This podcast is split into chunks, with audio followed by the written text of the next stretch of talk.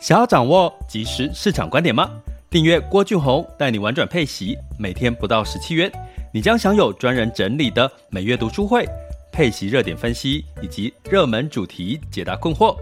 不论你想通过基金、ETF、美股或台股打造你的现金流收入，我们都能为您提供支持。点选资讯栏的订阅链接，了解更多。让我陪你一起投资理财。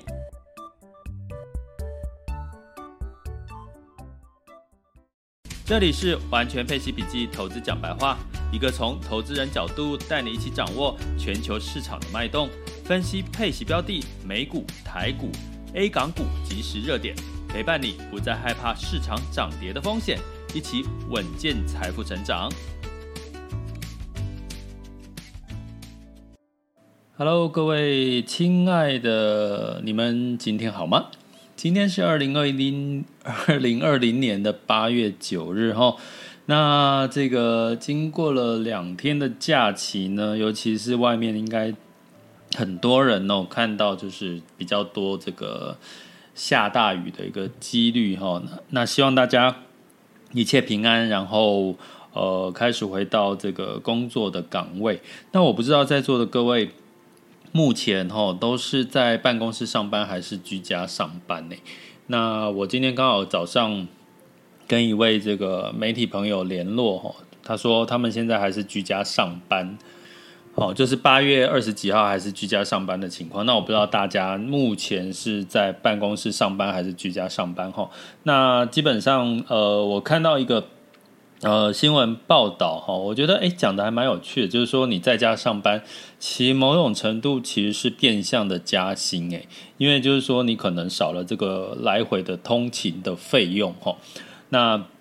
所以我就跟这个媒体朋友聊说，诶你这个通勤减少啦，你其实好像应该是变相这个减少这个一些开销哈，就是你要往返上上下班途中的开销。他说的确是啦，可是他说其实他的工时是变长了。领导说：“哎，好奇为什么工时会变长？因为他说啊，因为基基本上他也不需要这个往返嘛，哈，所以基本上他们说开会就开会，然后大家都居家上班，所以变成说你开会的频率跟次数就增加了，哈。那频率跟次数增加，就就变成他的工时就变长，随时就开会，哈。如果找不到人就赖一下，然后赖的这个讯息量也变多了，哈。”那是好还是不好？哦，那我觉得至少就变相加薪，其实这个感觉也挺不错的，对不对？就是说你少了这个通勤相关的费用。那我不知道你们现在大家目前是什么样的情况呢？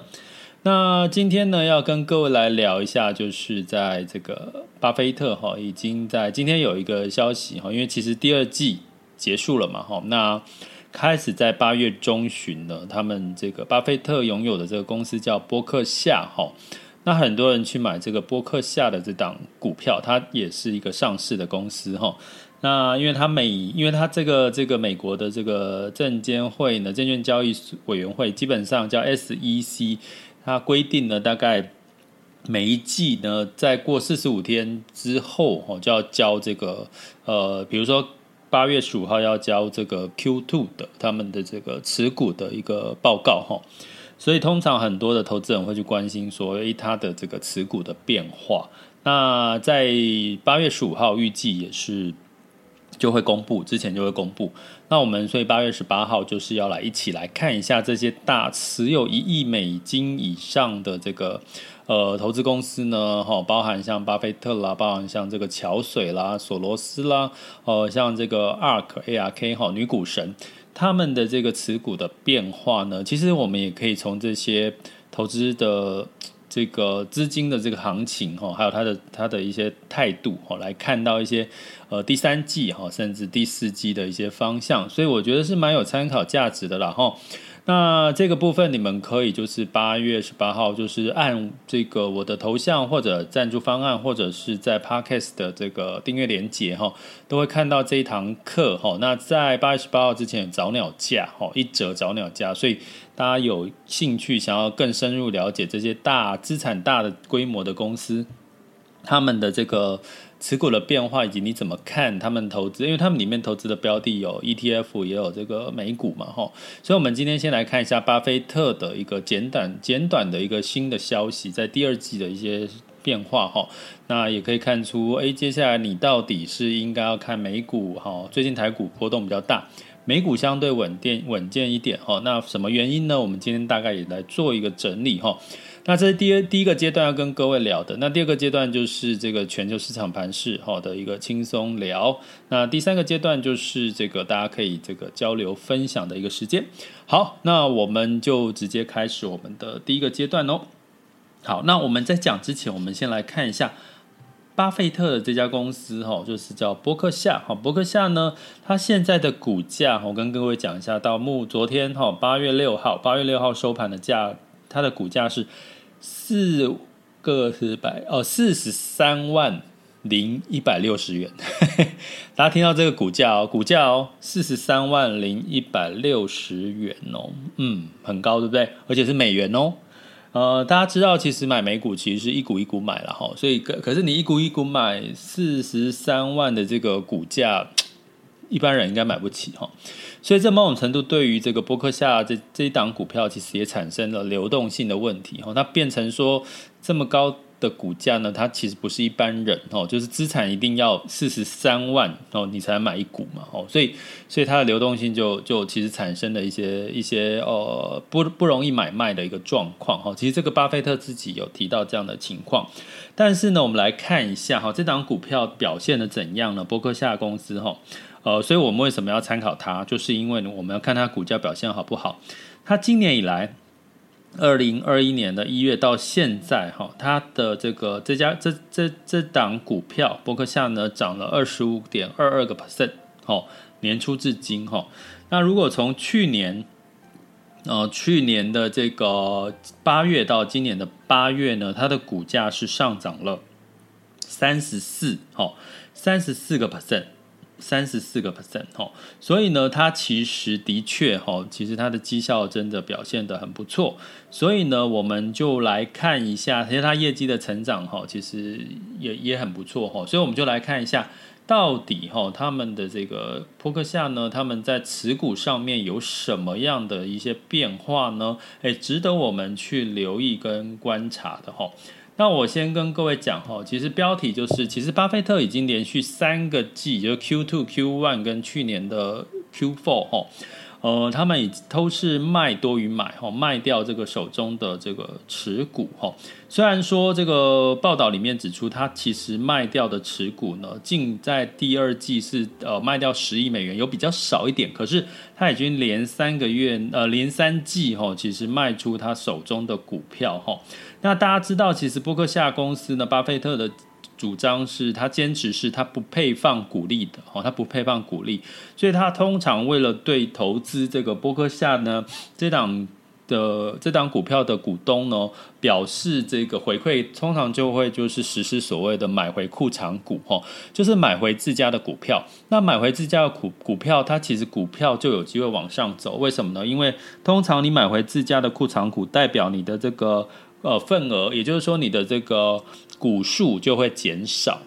好，股数会减少，你的。分母减少了嘛？你的这个总股数，因为你买回了哈，买回就消除了哈，消除了部分的这个股数，所以它基本上呢，它就减少它的股数，所以基本上它的这个呃减少之后呢，你的市值去除以它的股数，你你的股价就会往上走哈。所以这个是这个通常你听到实施自家买自家库藏股的时候，通常对自家股票的股价上涨其实是一个利多哈。你可以简单用这样子去看。所以呢，他买回了哈，就是差不多哦，这个六十亿哈，六十亿第二季买回了六十亿美元的这个股票哈，波克夏。可是因为很贵嘛哈，所以基本上呢，他也提到说，其实也不好买，好，他买的数量其实是减少的哈，跟二零二零年相比，他买回的数量是减少，因为当然也是我刚刚提到，因为他股价很贵啊，四十三万美元的一股诶，所以基本上它其实买你要买回。某种程度呢，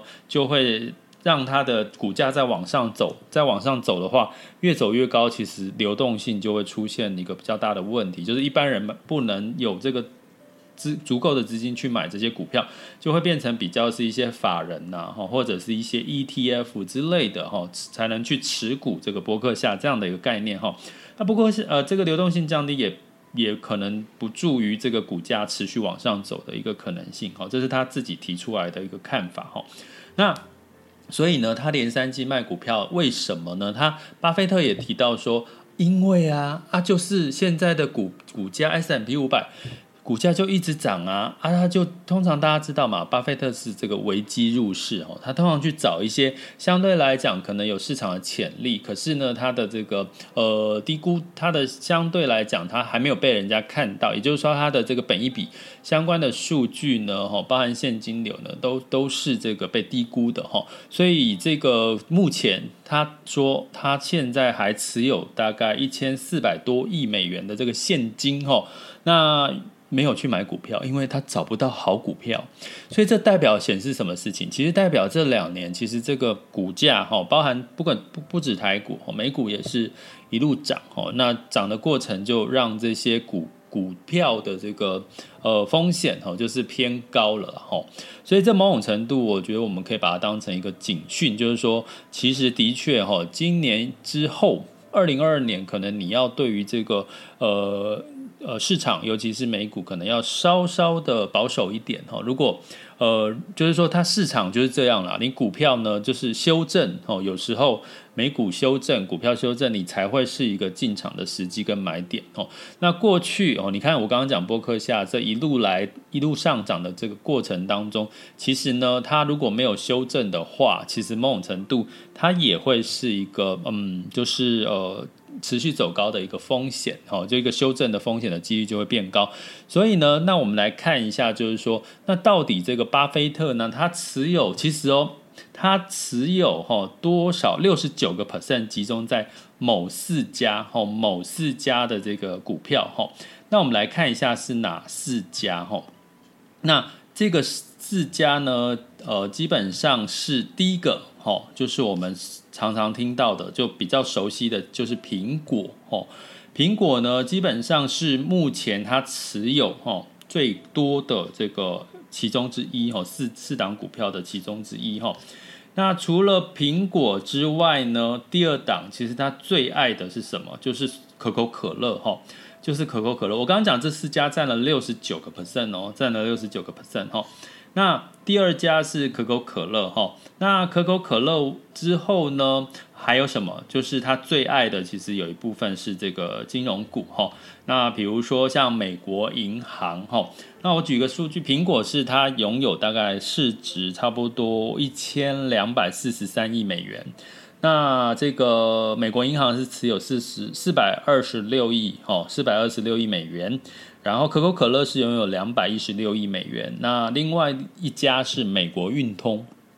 哦，可能现在很多人比较不熟悉美国运通哈，可是呢，美国运通几乎它的 发行量也也也比较没有像以前那么多了，这个行销也比较没有常见哈。但是他买了美国运通这这家公司的呃股票呢，也占了两百五十一亿的美元哈。那这四大这个持股就占了百分之六十九 percent。也就是说，其实这个巴菲特最爱买的，其实大家应该如果有去研究巴菲特的价值投资，他买的是所谓的现金流哦，成长哦，包包含这个所谓的营运这个 free cash flow 哦，自由现金流，相对来讲呢是稳健甚至是增长的一些公司哦，所以你。可以去看苹果哦，像这个可口可乐，我们比较耳熟能详，甚至美国银行，你会看它的现金流都是相对来讲是稳健的哦，甚至是是有在往上成长的。所以呢，从这里面我们看到的是金融股，还有消费哦，还有像一些跟。电子科技还有制造业相关的一些股票哈，诶，可是可是这里面就没有看到特斯拉了哈。那所以呢，你从这样的一个角度，如果你想要去跟着巴菲特投资，其实现金自由现金流就很重要。什么叫自由现金流？很简单的逻辑就是，你去想，你就是一家公司，它有稳健的每个月哈都有固定的这个盈余哈。那这个盈余的现金流是自由现金流，就是它可以自由去运用、去投资，或者是要去做一些营运上面的一些。一些很的 free cash flow 这样的一个概念，就像我们个人一样，我们可能每个月收入减掉支出，我们还有剩下一笔钱，那这笔钱越多越好，因为它可以让你决定你要拿去投资，或者拿去做一些更多的一些什么一些消费之类的哦。那这个是这个巴菲特他在看的一个很价值投资里面很重要的一点。好，那所以这个部分呢，也是我们会在哈会在这个八月十八号的这个。礼拜三晚上八点呢，呃，跟各位来聊详细聊一下这些呃大型的资产管理公司呢，他们的持股的变化，以及你看出了什么状况。那我跟各位讲，其实，在第三、第四季通常是美国的接下来进入到这个科技还有所谓的消费旺季哈，所以对应下来的话，你会看到这个他持有的这些股票，因为目前我还看不到这个它的增减的变化哈，我们只知道六十九趴是来自这四大持股，可是。这中间 Q two 跟 Q one 对比，它的增减值是什么？目前还没有这个数据。那这个数据呢，预计八月十五号之后会出来。那我希望出来之后，八月十八号赶快的跟各位透过直播的方式呢，来跟各位做分析，了解它到底在这些 Q two 预备在准备 Q 三、Q 四的这个呃这个持股呢，是不是它还是一样着重在消费？好，还有像这个所谓的金融哦，甚至像刚刚提到的这个苹果哦，这些的一些呃科技或制造业的这些股票，是不是还是巴菲特他所钟爱的这些股股票？然后它的增减持的状况，我相信呢，可以让大家可以看出一些端倪哈。所以不要错过八月十八号。那如果你是我们的订阅会员，千万不要再付费报名了，好不好？你们是这个拥有优先的这个呃免费哈，就是直接参与我们直播的权利。所所以呢，如果你想要直接用订阅的方式参与这个郭老师三百六十五天陪伴你一起投资理财，也麻烦你按下我的头像，或者按这个赞助方案，或者是看我 Podcast 里面的订阅方案的一些连接哦的一些说明。有任何问题呢，也可以这个留言哦。好，那这就是我们简单的提一下。目前呢，其实我觉得从结我的结论是从巴菲特连三季的卖股票。以及呢，这个他手上的现金没有减少哦，手上的现金还是持有一部分现金，因为他说他找不到。这个可以让他进场的股票，哈，这些个可能别人还没有看到一些相对相对这个呃有有明星明星味道的这些股票，然后被低估啊的这些股票呢，他还找不到，所以代表在这个最近的市场哈，美股的部分呢，哈，或者是全球市场，应该真的有这个股价有垫高，有点偏高了哈，所以呢，诶，你也可以学着巴菲特啊，怎么做？就是不要满手股票。部分持有什么现金，等待下一次市场修正的时候，也许就是你进场的机会哈。那这就牵连到什么？因为其实我自己一直在观察，也跟各位提过，美国的这个 Delta 病毒，从我在上一次 Podcast 讲，大概是单日确诊人数七万，目前已经是单日单日确诊人数十万了。那有专家预估是单日确诊人数有机会到二十万哦，那这个会不会有对这个后市会有什么影响？我觉得就值得我们关注留意了，好吗？好，接下来进入到二零二一年的八月九日，全球市场盘势轻松聊。好的，那在这个周五的时候，其实道琼跟 S M P 五百呢是创历史新高哈。那这个纳斯达克是小跌哈，那道琼是上涨零点七八 percent，S&P 五百上涨零点六 percent，纳斯达克是下跌了零点四 percent。那原因是什么？因为整体的这个经济活动复苏，所以休闲跟旅游业也有复苏，所以造成劳动力的需求增加。那美国的七月份的非农就业呢，增加了九十四点三，那超乎预期，因为预期只有增加八十七万，结果它居然一口气增加九十四点三，所以来到了近一近一年来的高水准的这个就业率。哦，大家知道台湾最近失业率，大家应该有感受到那种。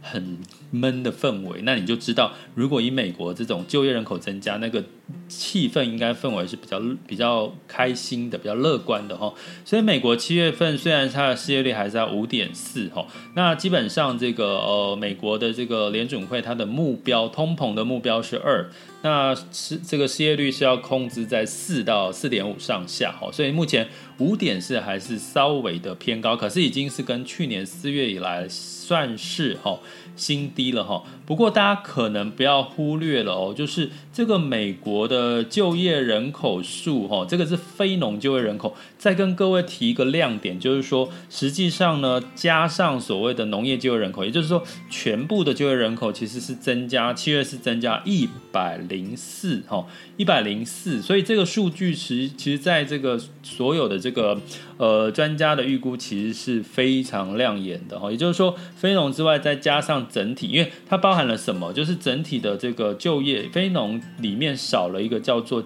自雇跟兼职人员。好，非农的这个数字没有包含自雇跟兼职人员哦。那如果再把自雇者哦，自雇者就是自己是自己的老板哦，或兼职的再算进去的话，其实是有一百零四万人呐哈。这个数据对这个很多的专家来讲，他认为是漂亮的哈。所以整体来讲呢，呃，我觉得如果你要讲现在是 Delta 病毒是十万，我在想现在这个就业人口的乐观，其实某种程度还是可以对抗这个德尔塔病毒的这个侵袭了哈，就是可可以用这样的方向来解读。所以最近的美股的表现可能都还不错，而且美元持续的这个陆续往上走。那加加加上这个美国这个哈。好，酝酿很久的基建基建方案一点二兆，目前还没有最后这个尘埃落定哈。那一旦尘埃落定，应该会是下一个这个呃激励哦资金流入的一个激励的一个效果哈。那我们持续的去关注这个基建案的这个呃通过的一个时程。那在欧股的部分呢，也是全线收涨哦。那这个投资人关注企业财报跟 Delta 病毒的传播哈。那泛欧六百上涨了零点呃零点零一 percent，然后德法英分别上涨了零点一一、零点五三跟零点零四 percent。不过值得留意的是哈，我刚好在这两天我有去联络我这个捷克哈，他最近才从台湾回去捷克哈，然后在捷克打了 BNT 哦，其实觉得有点羡慕。在捷克打了 BNT，而且后来就完整打完两剂了哈。那他有跟他跟我说，我说哎，你们现在，我又问他们说，你们现在捷克状况怎么样？他说，现在捷克其实哈，其实比台湾人没有这个防疫的意识，也就是说 不戴口罩，不戴口罩，然后然后几乎就是到处。到处就是呃走啊，酒吧，大家知道在欧洲很多人就是晚上混酒吧，对不对？而且大家知道欧那个欧洲人啊混酒吧不像我们台湾人混酒吧，就是你会喝酒喝到嗨到懵，然后就是大家那边玩画盘画那个什么画那个拳啊酒拳，然后玩扑克盘玩骰子啊，哎，大家应该有去过酒吧吧？不要跟我说没有，没有去过酒吧，一定要去一次看看啊！不，现在不行，现在疫情的关系不行哦。然后呢，欧洲人在喝去酒吧喝酒的时候，就真的哦，就点酒，然后就是喝的时候呢，就是聊天，就是聊天，然后就很安静，就不是那种我们像我们那种很吵，就真的在聊天哦，然后可以这样子聊。两个小时、三个小时、四个小时，啊有时候就是他们酒吧很多就是站着的，他们还不是坐着的，站着哦。我想说，天啊，他们怎么受得了？就是站个三 两三个小时，然后就只是喝德国啤酒，或者是喝一些喝一些酒，然后就是聊，真的很震惊，或者是很轻松的在聊天，不像我们这样玩很多游戏哈。我觉得很有趣哈，就是。欧洲的这个这个这个整体的状况，可是这他们很爱的一个一个休闲娱乐哈，所以这个休闲娱乐呢，他们无视于这个 Delta 病毒变种病毒，所以他们自己欧洲人是预期啦，大概九月份这个他们应该欧洲的这个变变种病毒会会会越来越严重，九月之后九月开始哈。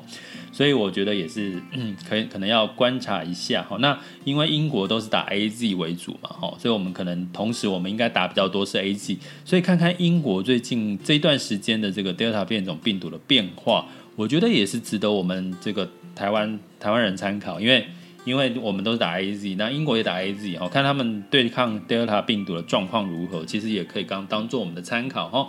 那在雅股的部分呢，其实目前台股其实表现的真的就稍微弱势一点了。那这个这个港股跟 A 股相对表现的就比较呃比较抗跌哈。那整个上周呢，其实港股哈其实是上涨了零点八，一整周上涨零点八 percent。那涨多的其实是买入最多，像中芯哈，就是中芯国际半导体，大家值得最最近有机会的话，我再来